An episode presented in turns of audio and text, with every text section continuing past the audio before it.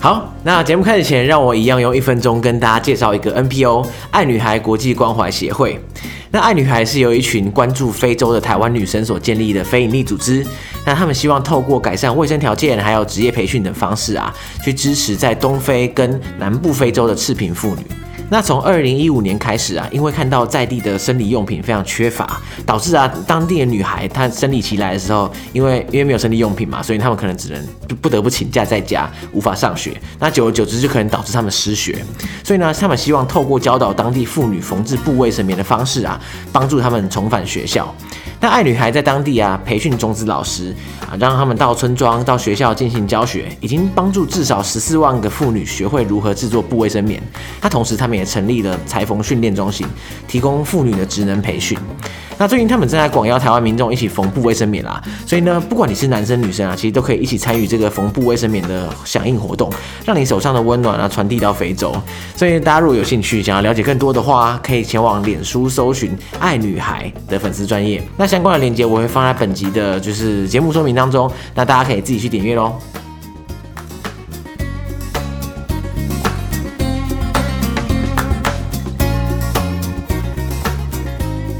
大家好，我是尤尚杰。大家好，我是多年阿拉伯的齐志飞。欢迎收听《解锁地球》。没错，我今天我们的来宾又是子飞，耶，又是兹妃。这样，觉得哎，怎么又是他？大家是现在觉得不耐烦，可以关掉。没有啦，大家千万不要关掉，而且不但不，不但不要关掉，还要先去听一下上一集。哦，对，因为上一集我们其实讲到很多我在前期做多年阿拉伯的，我如何开始和为什么开始。还有最刚开始的文化冲击，我如何成为齐兹妃？感觉很屌，欸、对哦，成功人士的必备。前面那一段都是我那时候对阿拉伯世界就是抱持的热情，充满你知道干劲，然后很很爱这个文化。所以现在这一集是新死的内容，这一集就是有点暗黑版，暗黑小编，暗黑蹲点版。对，大家如果那个心脏比较弱的话，先不要听这一集，先去听上一集。对，先把那个阿拉伯美丽的世界 build 起来对，对，先把正能量累积到一个点，再崩坏。一口气直接崩到底，这样子。哎，这上上级了爱情。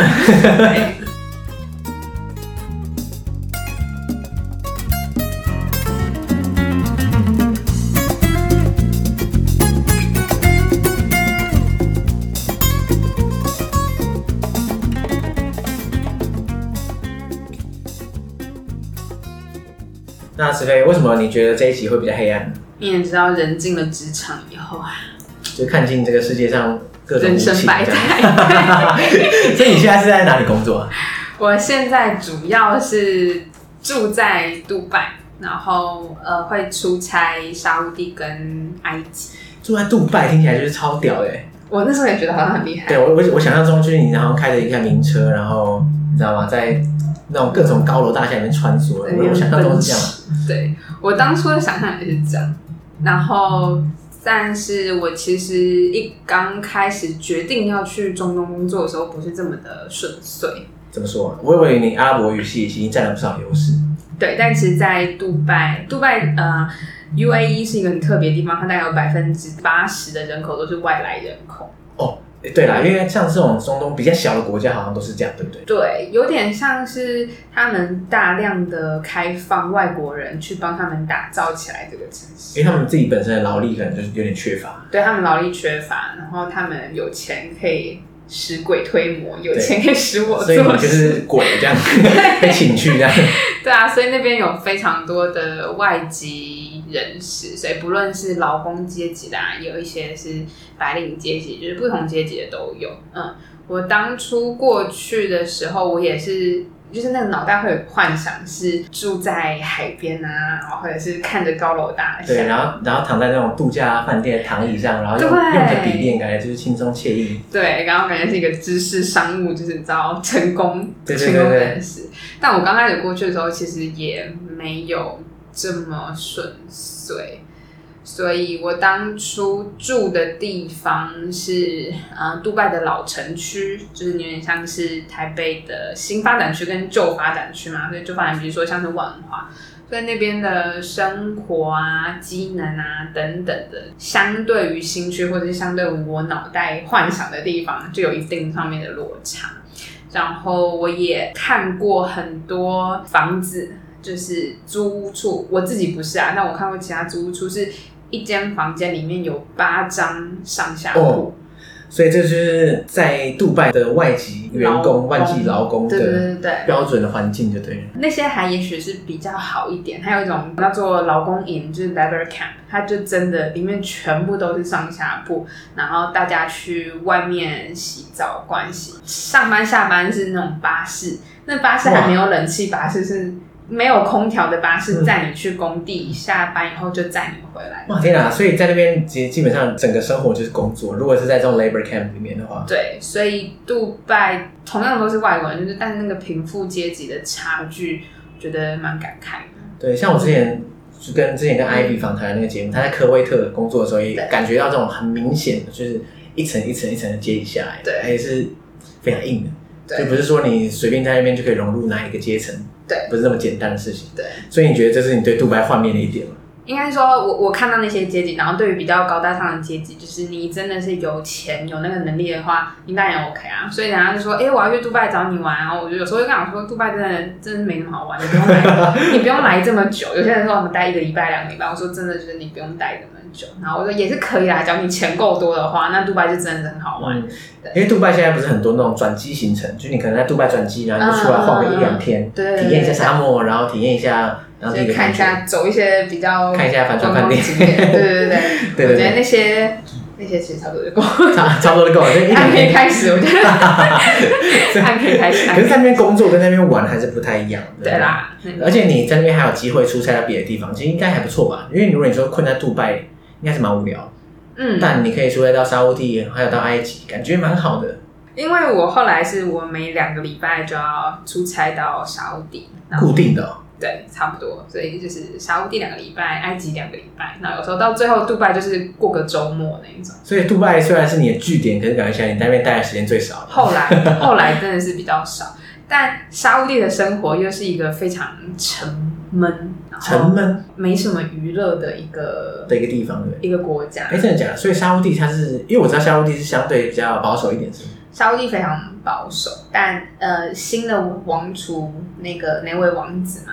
他开始建立了很多改革，所以他们有一个二零三零愿景计划。他们也在近几年就是推动了，比如说观光签证的开放，比如说娱乐产业。他们到去年吧，我记得才真正有电影院。哦，没有电影院，之前是没有电影，完全没有，禁止，不准。可是为什么不能放电影？因为是一个娱乐，他们没什么娱乐的，所以他们觉得娱乐是一个罪恶的象征，这样。对，也是因为这样子，很多比如说娱乐产业的或是观光产业的那些，其实是可以为国家带来很可观的收入的。他们也是因为近几年开始在改革，然后慢慢这些东西才开始有。但相较于已经有这么多娱乐的地方，比如说杜拜、沙乌地，就真的是就是去当修行了。所以你去沙乌地出差，除了工作之外，是其实没什么好做的。对，你真的是要去想办法找东西做。嗯，但去完沙乌地之后，你回来杜拜就会觉得啊，天哪，五光十色，棒哦！天哪，真是天堂，要有一些调剂。所以等于说你，你你去沙乌地是充电的感觉，哎、欸，其实不是充电，是 耗电。你今天把把电耗完之后，你回来就会觉得哦，我又获得能量。对，所以你在杜拜赖以为生，就是到沙乌地去修行这样。对 那那埃及呢？埃及相对来说就比较好了。埃及是一个很特别的地方，是它不像杜拜的这么城市，你像高大上啊，然后什么东西都很摩登，对对对，很科技。埃及是一个非常生活跟有自己个性文化的地方。嗯，所以比如说你在杜拜的咖啡厅是去那很摩登的咖啡厅，很完美，你知道那种巧克力淋在蛋糕上面的那种咖啡厅。但是在埃及的咖啡厅，就是路边摆几张就是塑胶椅，是真的要喝咖啡的这样，看着尼罗河抽水烟，然后旁边会有小贩在唱歌的那种生活感。哦、所以那边的截然不同。那边的咖啡厅是你感觉起来真的，你会在那边想喝咖啡，可是。杜拜的咖啡厅就是你在那边拍完照就可以走了，这种感觉。嗯，可以把它比喻成啊、呃，杜拜有点像是台北信义商圈的。埃及开罗旧开罗就有点像是大道城，就是比较旧，然后底蕴比较深的地方。对对对。然后可能在杜拜就是一切都比较素食一点，然后对然后就是一个物质主义充满的一个世界这样子，很虚浮的一个城市。可是杜拜，你刚刚讲的是贫富差距很大，对不对？嗯嗯嗯。那所以你刚刚讲到那些，哇，就是像新一区啊，新一区这样这样比喻好像有点奇怪，因为杜拜应该比新一区还更夸张 N 倍这样子。对。嗯、那在这个这种区域里面活动的人们，想必是那边比较算是比较有钱、地位比较高的一些人这样。嗯。所以他们的生活，就我想象中应该是这种哇，就是非常非常奢华，然后每天都无数人在服侍他们。这样我的刻板印象是真的吗？某部分是是，他们的确有那样的生活。比如说我工作上面需要我要去哈利法塔巡店或什么的，就会看到很多妈妈带着小朋友，那些小朋友反正是青少少女们，大概高中生年纪，他们就穿着黑袍，妈妈拿爱马仕，然后妹妹背个那个蒂尔的包包。然后脚踩都是名牌，全身名牌，从头到尾。小朋友就是全身名牌，然后再喝下午茶。就哎，今天不是周间应该要上课的日子嘛？但我不知道那妹妹是是有没有去上课。但总而言之，就是那样子的生活，很多时候都会蛮稳好的。不过那么多有那么有钱的人家，应该也不用上什么课，有没有？或者是就出国 哦，对，对啊，对啊，对啊，嗯嗯，哇，羡慕。哦，还有一个我觉得不懂是阿拉伯，有些就真的是土豪，就我看过那种。玛莎拉蒂，然后他把整台弄成金色，金色就是金，就我想象中的金色这样。然后你就蛮牛，就是到底是能够有多丑的 那种感觉。就是不会认错啊，就怕找不到车嘛，对，也不是他故意的。很多很炫富的行为在，嗯嗯，所以就是很浮夸的城市，对。他们炫富还有非常多种，比如说你去夜店，我去夜店看那个酒单。那个酒单就是前面就比如说一一个 Red Bull，它可能卖四五百块台币。一个 Red Bull 卖四五百块还还算你可以付得起。对，口袋还是可以拿，还可以挤出一些东西。我就看到酒单，看看看到最后一项，就有一个东西是一个什么香槟。我看那个价钱，那个好像是好像一百多万台币。一百多万？你就觉得一百多万是认真该出现在这边的数字吗？我整个吓傻。所以，但真的是会有人去开的。那种土豪啊，说啊，我要先刷个两瓶再说。对啊，所以很多时候真的是贫穷限制我的想象。一百多万的香槟哎，那如果你走一走不能打破了吗？啊、这辈这辈子就毁了。很强哎，超强。还有一个是哦，很多人会说，哎、欸，土豪一堆嘛，那还有就是王子是不是也一堆？哦，对，感觉起来就是中东国家好像动动不动就是王子。嗯，你有时候会看到杜拜的车牌，只要它的车牌是一二，就是那种是越接近皇室。哈，一你说一开头，车牌没有，它就呃数字，像台湾是四个呃三个英文加四个数字。对对对。他们那边讲，他的车牌上面就只有一个数字，一就是那个国王。不 太霸气了吧？我车牌是几号？一。一，所以你知道看到一号车，你一自动让很远。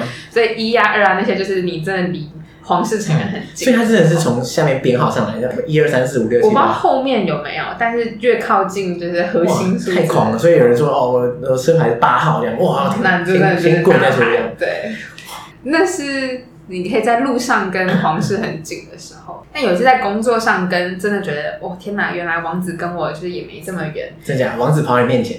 没有，但是王子呢，他。好像是要买电脑，买电，对。王子要买电脑，他要买电脑送他们，不是他要送，不知道是送人还是什么的，但对他们来讲，他们就是要买最贵最好的。哦，所以他电脑可以不管什么规格，就是最贵的，对，就是最贵，就是给我顶级的，因为钱不是问题嘛。所以呢，那一天呢，他就请他的司机呢，就去那个，就像我们的全全国电子就是之类的东西，就说，哎、欸，我要你们电脑里面最高级、最贵的。但是那一台因为就是最贵最贵就有限量嘛，然后我们货又没那么多，他好像一次就不知道要订几台。那个数就是好像一次是订我不知道有没有十台，但那个数字是平常我们不会备货备。因为谁会买那么多？那那一台多少钱？该不会几百万？没没有到几百万，那就也是几十万这样。然后，但那个店员就跟他讲说，我们现在就是没有现货。然后那个司机就非常紧张，就说不行啊，你一定要帮我用到，你现在就打电话给那个品牌商。所以那个店员就打电话给我们，就很无奈，就说，哎，就是那个我们需要就是调什么货什么的。后来就搞搞搞到最后，就我们要请工厂寄，就是空运，就是用最快速度把它。哇，天啊！但对于他们而言，就是王子说了算。王子说了算，我反正我就是要最，我就是要最好，那你就是赶快给我。对，就是太便宜了，有失我颜面这样，所以我一定要那个最贵。对，他就觉得天哪，这我的就是贫穷又再次限制了我的想象。那你在那边工作期间，你觉得在阿拉伯世界工作的职场文化跟台湾应该不太一样？我后来有一个，就是你要在阿拉伯世界活下去的心法，就是认真就输了，认真就输了，嗯，就不能跟他们太认真的。对，就是你用你。自己在台湾工作的标准去要求一些事情的时候，就太认真，你就只会气到自己，气到他发疯。所以他们就是比较慵懒，就对了。他们很常有一句话是 “Inshallah”，就是如果阿拉愿意的话，哦、这件事情就会成。我有看你的影片，然后之前 Ivy 也跟我提到这个，对，感觉现在是个万用的招，就是反正不管对方讲什么，就是 Inshallah 这样。对，就是哎、欸，不关我的事啊，全部都阿拉安排的。哎、欸，那很方便啊，说哎，等业绩没到啊，那个阿拉说的。就说哎。欸我试过了，我真的试过了。然后这一定是阿拉安排的啦，这样。了，当然还是有很多负责的啦，就是是有负责的同事伙伴。但有时候遇到一些很狗屁倒灶的事情，就会觉得，唉，没关系，就真的是要深吸一口气，然后告诉自己认真就输。所以大家做事上是比较随性的，对。我其实一直到现在还没有搞清楚是文化上面的差异，会是。比如说，我非常习惯用我之前在台湾工作的方式去跟他们沟通。嗯，比如说我在台湾的同事啊，或者是之前工作接的案子等等那样的方式去沟通的时候，在阿伯文化，他们吃不吃这一套？那假如我都不套用我过去的经验的话，那案子是不是还是其实也是可以继续走得很顺？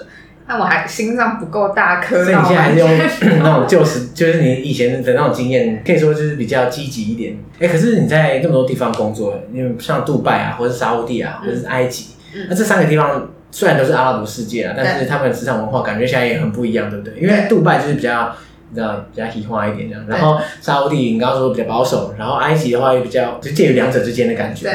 那这三个地方分别的工作风气是不是也不太一样？其实，在杜拜刚刚我讲说，很多你其实是跟外国我们这些打工仔，就其他人都是打工仔，菲律宾打工仔啊，然后各种台湾打台湾打工仔啊，印度打工仔，所以你在跟很多打工仔的时候，大家都是异乡游子，所以有时候你其实也不太算是真的跟阿拉伯人去相处，大家比较像是一个熔炉，然后。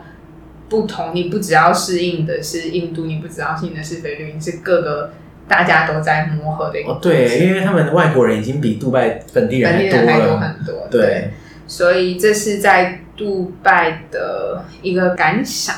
但在沙乌地就很特别，沙乌地当然也是有一些打工仔，那些打工仔就是阿拉伯自己的打工仔。你说其他阿拉伯国家的人过去这样？对，所以比如说约旦去阿拉伯。呃，约旦的人，那是在阿拉伯出生长大的，对，还是四川那边的打工仔，所以我觉得在沙乌地的感受又更明显的差异是，女性在职场上啊，女性在工作上，其实，在沙乌地刚刚有讲到说，他们相对于是很保守的，对，其实到即便到现在，你进去餐厅里面，男生跟女生的门是不一样的。哦，他不能同一个门进去，那进去是同一个地方，不一样。好，进去也不一样。所以你一个餐厅、一个咖啡厅会有一个是男生区，然后某一区是女生区或者是家庭区。哦，家庭区就是男生也可以进去。对，男生要有带着女生才可以进去。哦，那在工作的话怎么办？也是一样分两个办公室。工作有一个不成，我记得好像是不成文的规定跟习俗是，女生跟男生的办公室不能在一起。哦，要分开，对，所以不能隔开这样，它有两个不同的办公室。隔开可以，就是你要稍微有点做区分哦。所以其实到现在，有些办公室是还是在遵循这样，就是女生会有一个女性的办公区。所以那时候，虽然我那时候在那边办公是大家一起，就是我们办公室是一起，但我后来才知道，我其实有一种莫名无形的压力在。为什么？有一天。有一天，我就做噩梦，就是梦到说我在工作到一半，就是原本办公室超级吵，到一半的时候大家突然安静，就是门打开，就是警察来我们公司，然后盯着我，然后怒冲冲的看着我，就是混在一群男生里面，然后我主管就是在梦里面，我主管傻眼。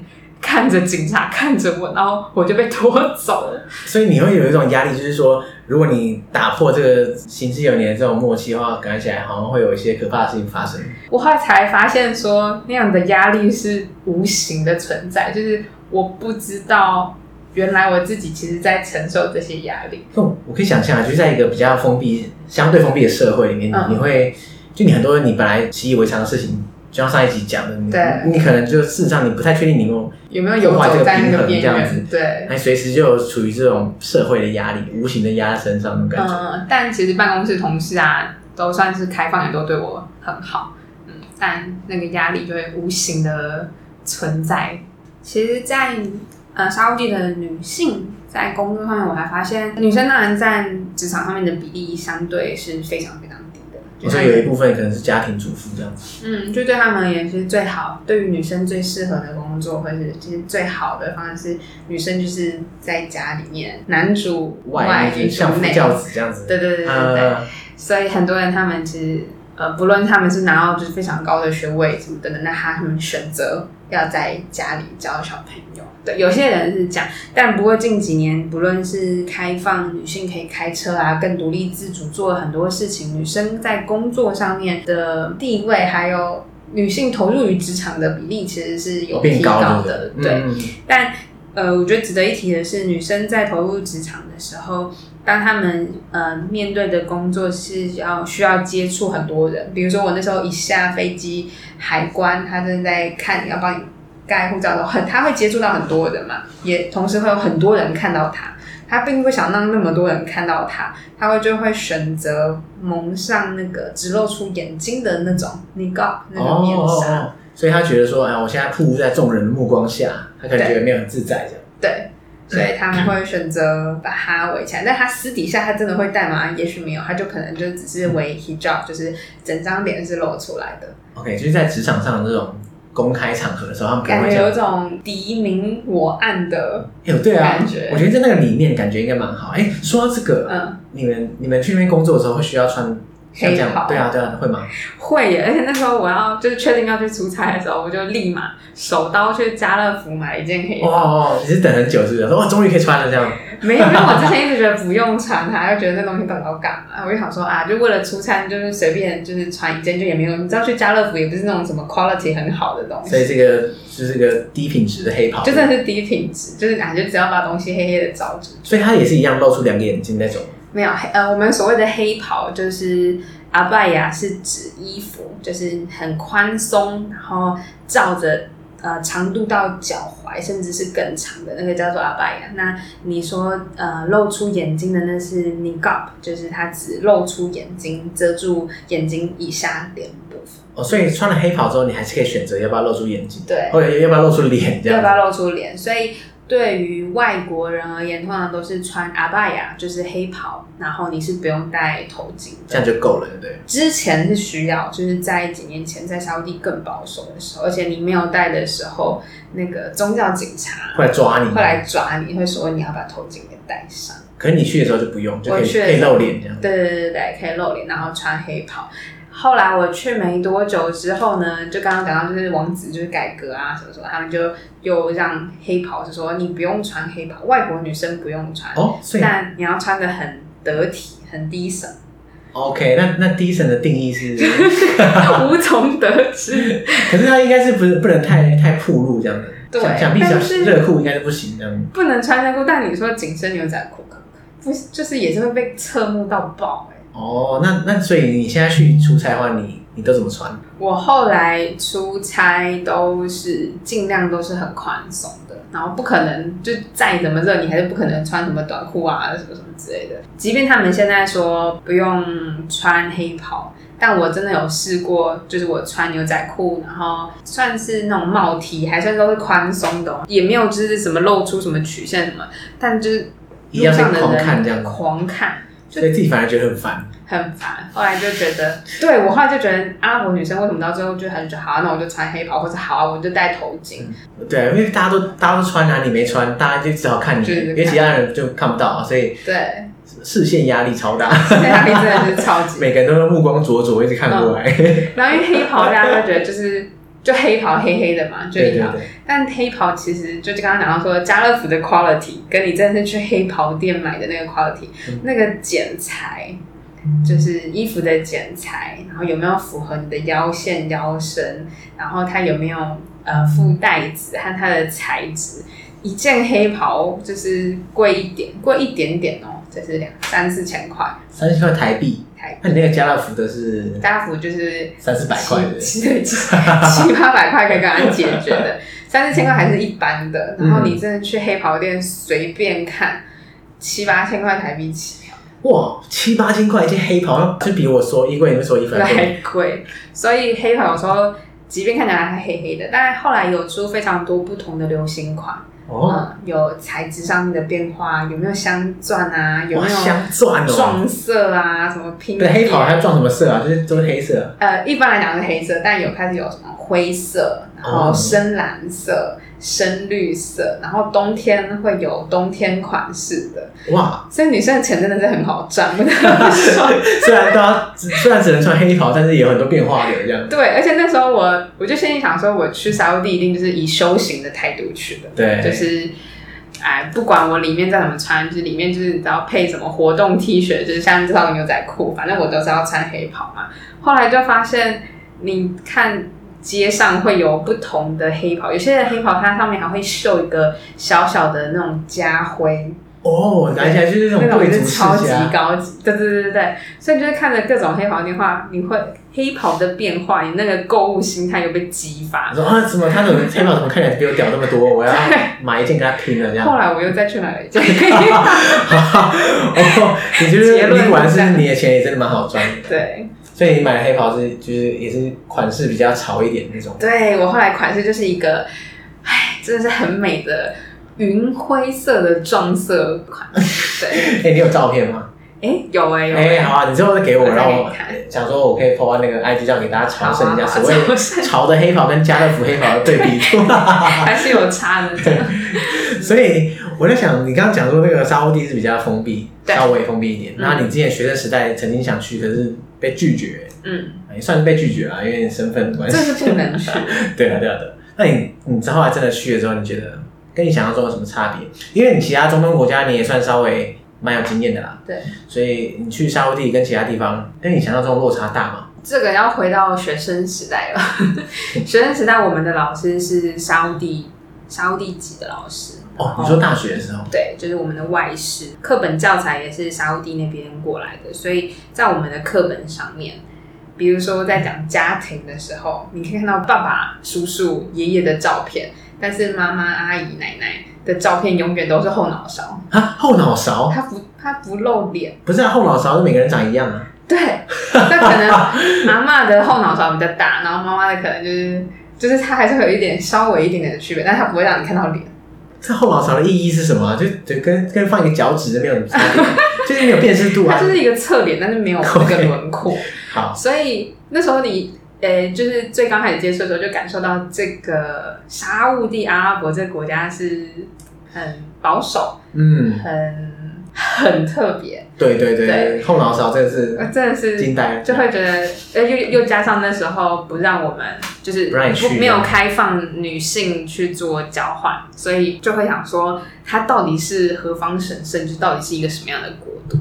后来到真的去的时候，你黑袍真的穿在身上，你知道在夏天四十几度还要再穿黑袍，是一件多痛苦的事情。然后你真的看到只露出一双眼睛，一堆女生，然后都只有一双眼睛朝着你这样子走过来，然后穿梭在大卖场，那感觉其实是非常不一样。我想大部分人可能在机场有这种体验。如果说没有去过阿拉伯国家，嗯、在其他国家的机场应该有这种感觉过。像我自己也有，就是可能他一群黑袍人，然后两就是很多双眼睛朝你走来这样子。但是如果你想象一下生活中，哇，天哪，嗯，只是完全不同的世界这样子，真的是蛮蛮特别的。真的开始感受到女生要走女生的门，女生的咖啡厅只能去女生的区。男生跟女生不能在路上随便交谈，所以这些规定对外国人也是适用。就假设你在路上跟一个男生讲话，这样也不行。男生不会过来跟你讲话。那你如果你想跟他讲话，还是会啦，因为大家会吓到。因为呃，我现我在利雅得嘛，就是首都利雅得，他们相相对而言已经算逐渐正在更开放。嗯，所以你在那边讲话的话，其实也还好，还好。但过去就真的是非常压抑哦。嗯然后还有他们对于宗教非常严格吗？就比如说在其他阿拉伯国家，一天五次的礼拜，大家就是各自找时间嘛，就是自己凑时间，你要去达到那五次的礼拜。但在沙乌地，它是礼拜叫外声，比如说我现在。假使好了，我现在一点要礼拜，嗯、我大概十二点三十、十二点四十，就大概前十分钟、十五分钟啊，要看店家，然后他就会开始关门，然后或者是请你出去。比如说你在逛卖场逛了一半，他就会说我们要要开始礼拜，那你就要出去。可是一天五次哎，就你要被赶走很多次。对，餐厅的话你就坐在位置上，但他就会过来跟你说，哎、欸，我们等下就是要休息。那有没有东西要现在加点，或者要现在帮你什么？哦哦哦，嗯，所以他们在提前就开始准备这个事情。对，然后礼拜正在礼拜的时候呢，餐厅是不能没有人，你不能不应该在路上，或者是餐厅在营运，店在开，所以你不能在路上面乱走，就是在礼拜的同时。以前是夸张到不能在路上走，你就是应该要去礼拜，或者是你就待在某个地方。所以你就算不是穆斯林，你也就。乖乖站好，对，不然你会被宗教警察带走。因为宗教警察，可是现在比较不严格了，对了。现在没有宗教警察，呃，但是呃，礼拜时间店家还是要关起来。那你如果是游客或是外国人的话，在路上走来走去是 OK 的吗？对，这样还 OK。但就真的是东西都没开，所以你后来出去逛街啊，我后来要搭。搭车出去逛街，我都要算算时间，算礼拜的时间。对，不要你上了车到那边以后，什么东西都没开，你就要再等半小时。还好啦，还半小时也 OK。但就第一次被赶出来的时候，会觉得哈发发生什么事？突然被轰出来这样。你刚刚讲到你们以前老师是沙乌地人，对，嗯，像我们这种没去过阿拉伯世界的人啊，嗯，对阿拉伯的想象是不是都很限缩在沙乌地阿拉伯？因为阿拉伯世界的国家其实很多嘛。嗯，可是我们直觉想的话，最直觉想到或是最好标准的刻板印象，就是来自沙乌地阿拉伯。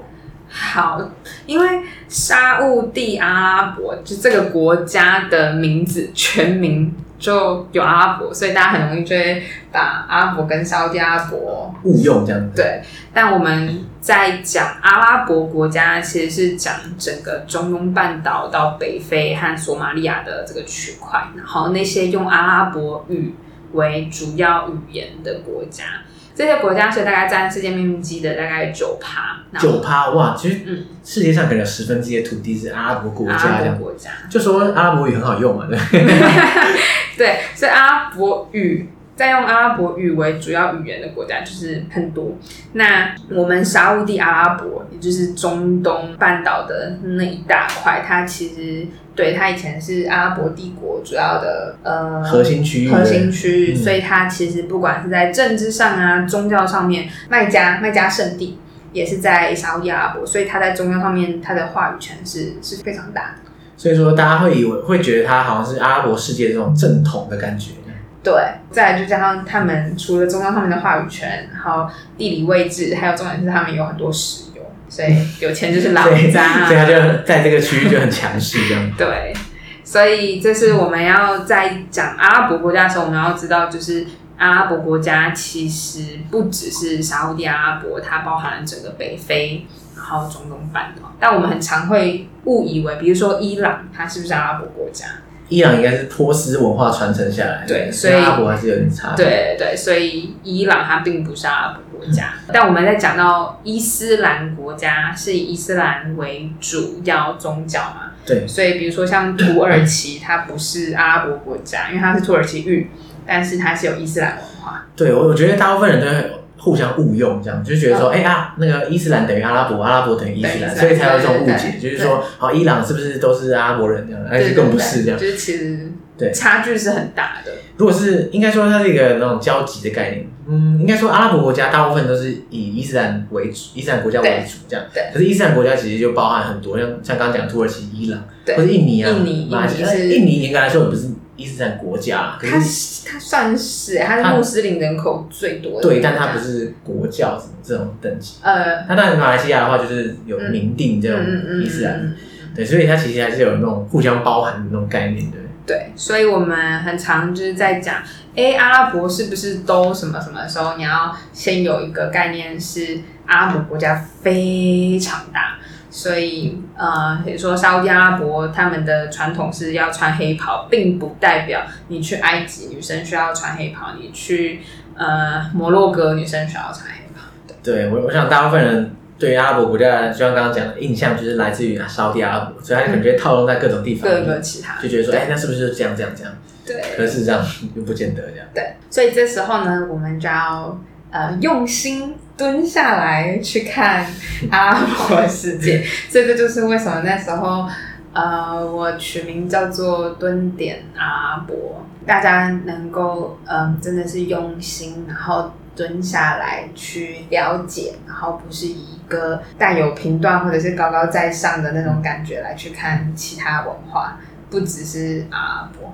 对，我觉得大部分人就是看这种比较不是我们习惯的文化的时候，就会用批判的角度说啊，这个啊很落后啊，这很保守，哎呀，这个怎样怎样怎样，嗯、就有这种。可是事实上，就可以从另外一个角度去理解他们怎么会形成，就像文化脉络，其实跟我们熟知本来就不一样嘛。所以它它比例不像是一个高低，而是那种平行的两个支线这样子。因为大家很常会去用，不论是经济啊、教育水准啊，或用军事来去评断国家嘛。比如说，这是哦开发中国家，这是发展中国家，这是已开发。所以依照那样子，你就觉得哦，那这个已开发国家的人，他的文化好像就比较高大上，所以比较厉害的。对对对，我应该就是要照单全收，全部吸收。嗯但其实真的退回到，我很喜欢一句话，还是说文化没有高低之差，文明才有强弱之别。所以当我们去看说西方世界的文明，他们的确，我们现在整个全球的发展是背上这些上面，我们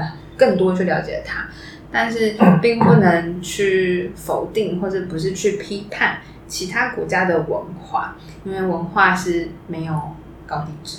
对啊，其实它只有不同的面向而已。对、啊，当然你说国家有些国家比较强势，嗯，它要输出它的文化，那相对于现在目前的世界的局势来说，阿拉伯世界的文化输出就比较弱势，比较弱势。对，其实不仅是阿拉伯的，就是当去游历各个国家之后，我觉得就像你也是，就是你去看了这么多不同国家的文化，第一个是去了解，你真的去蹲下来去了解之后，后来是能不能够回到自身的文化，然后自己有那个能力去做判断，不论是接受西方的出国去吸收洋墨水，但洋墨水真的完全就都是好的吗？回到自身，自身有没有那一层能力去判断、去了解，我到底要取好的，跟反省一些自己可以需要改进的地方。像我节目跟像你的频道，我觉得都蛮像，就是想要把各种不同面向的文化带给大家。嗯，因为我们当然不是说帮大家选好，就是说哎这个很好，你拿它吃下去这样。对。而是说哎有这些东西，然后大家看一看，他自己想办法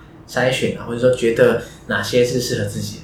对，我觉得那个最后那个能力是非常重要的。对啊，对啊，对啊。嗯嗯嗯对啊，所以你在中东那么多年的心得，就是希望跟然后告诉大家那边真实的样貌，然后还有嗯你在那边真实的感受。对，但我刚刚说为什么到最后开始变黑特，就你知道进了职场以后，事情开始不一样了。可是可是，代表说你你现在对阿拉伯国家你的热情跟以前你觉得有差？差超多的啊。真的假的？因为就是在单纯因为工作的关系。就也不是哎、欸，过去过去真的是满腔热血，然后会看到一些说哦，以前在看黑袍，然后以前在看看到呃伊斯兰文化是怎么样，那些冲击和那些刺激是非常有趣，想跟大家分享。后来就这样这几年下来，然后再加上工作，我有时候会去反省自己，真的有帮助大家了解到这个地方吗？为什么？记不记得之前就是那个 YouTuber 艾丽莎莎在在讲说，她要拍，她想要做一个新的企划，想要去原住民那个，对对对对。她就说哦，希望能够找一个呃没有被汉化的原住民，希望可以去呃喝小米酒，然后去 有没有打猎，我忘记了。但是他后来这一篇贴文一出来后，就是惹起了非常大的争议。对对对。我后来有看到一个网友的讲评，我觉得他写的非常好，是艾丽莎她的出发点，她她当然会觉得超无辜啊，我我真的我很喜欢原住民文化，我希望介绍给他，他的出发点也许是善良，但是他所呈现的原住民文化原住民就真的只有小米种吗？真的只有去打猎？真的只有丰年祭吗？原住民是一个非常多不同面向的东西。当你的企划是以介绍这东西为出发点的时候，你并没有看到原住民真正的需求以及他真正的文化。你的出发点更多是来自你自己。对，就是你想象中的原住民是那样，所以我就一定要看到那样的原住民。对，就是在符合你的需求。其实我后来到最后在做做多年阿拉伯这几年，我其实很清楚哪些东西观众会有兴趣，哪些东西会有共鸣。其实大家对跟大家的刻板印象有连接的东西，大家就会喜欢。对，所以到头来我很常会讲到。头巾，我很常会讲到男女有别的关系，跟黑袍啊什么什么的，就是那些都还是商号跟刻板印象产生连接，所以我会一直反省自己说，说我真的有提供足够宽广的资讯给大家吗？还是我是在迎合大家的刻板印象？可有时候我觉得你不用把压力放在就放在自己身上，就是好像你要肩负起整个阿拉伯世界的宣传大使这种 这种，也没因为我觉得。因为我觉得你在分享这个黑袍啊，或者说男女的关系这个之间，你只要不要是特别曲解或者是片面化去呈现这个事情，你就呈现是正确，然后你观察到的东西的话，嗯，因为没什么不好啊，因为这的确是事实。嗯，那而且从这个方式让大家有个缺口可以入门啦。对啊，那你可以对啊，你再分享其他不同面向的阿拉伯，嗯嗯嗯，对啊，本来就是一个办法，不然的话，你从一开始分享那种非常 hardcore 的。那大家，那大家无法无法投入的时候，那也没办法。伊斯兰是怎么开始的？对啊，怎么让大家一个起点嘛？对，让大家一开始标准设这么高，仿佛一进来就要先了解就是千年历史这样子。对，压力太大。好，信心有没有找回来？找回来，找回来一点。但就真的是，真的是在提醒自己，我在介绍的时候，不是不是看到自己的需求。对对对。那你有想过你这辈子会在中东待多久吗？因为你现在已经待了五五年了嘛，对不对？对啊。真是好久没回来台湾那么久，逃回来之前，中间还有再回去。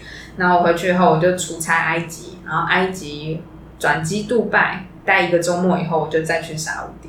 我去沙乌地的那个周末呢，我就感觉就是喉咙怪怪，有点不舒服，但就觉得可能因为出差太累，所以就想说在家里休息一下，然后或者还是因为机票那些都已经订好，就一样照样出差。我觉得出差那天呢，那时候你记不记得？那时候台湾有很多什么埃及回来确诊，哦，对对对对对，好死不死，我超级有可能跟他搭同一班。哦，对，你从同一个地方回来，对，就是同一天，然后从同一个地方回来，嗯，然后因为转机，你要算杜拜转机回台湾时间，就差不多是我搭的那一班，我就心想说完蛋了。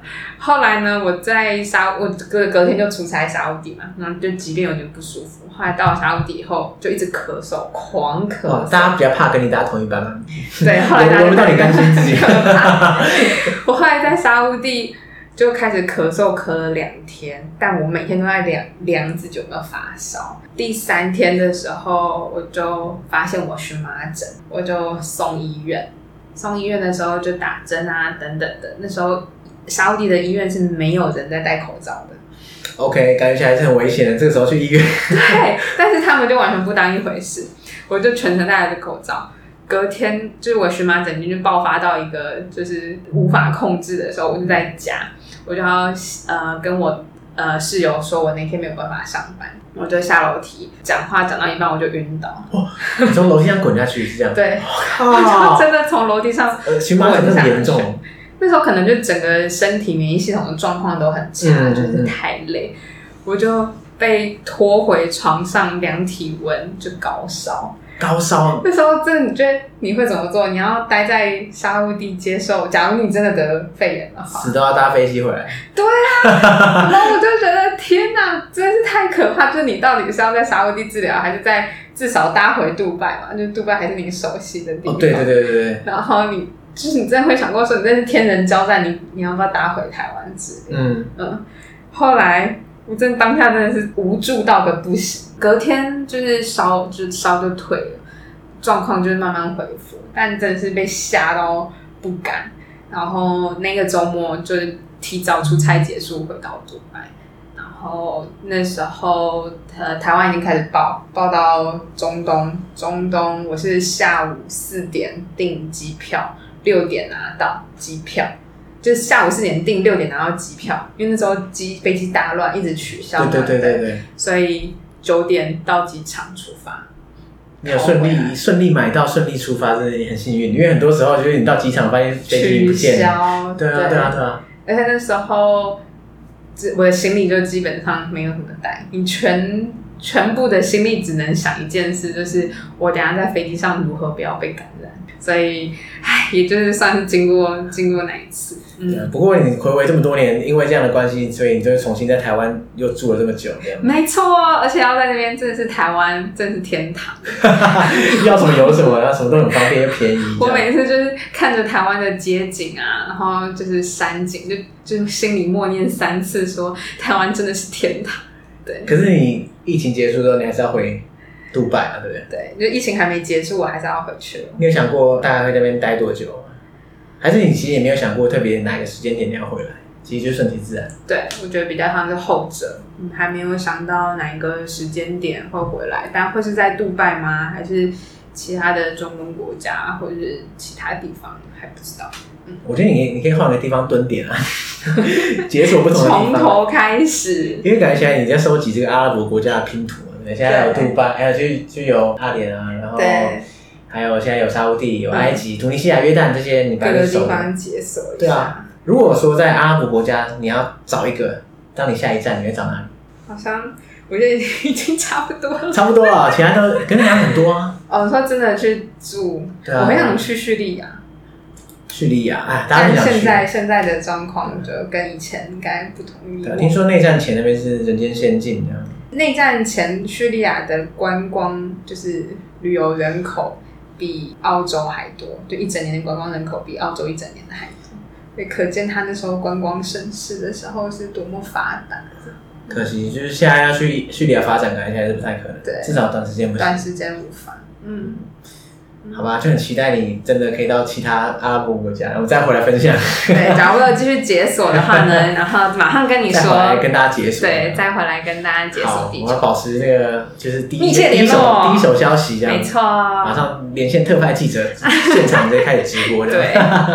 OK，没问题。好，嗯，那感谢子飞今天来跟大家分享这么多，大家赶快去追踪蹲点阿拉伯。没错，呃，上 YouTube、Instagram 或是 Facebook 可以打“蹲点阿拉伯”，就可以有我最新的即时动态哦。好，这些链接反正我都会放在下面的那个备注栏啊，大家自己看。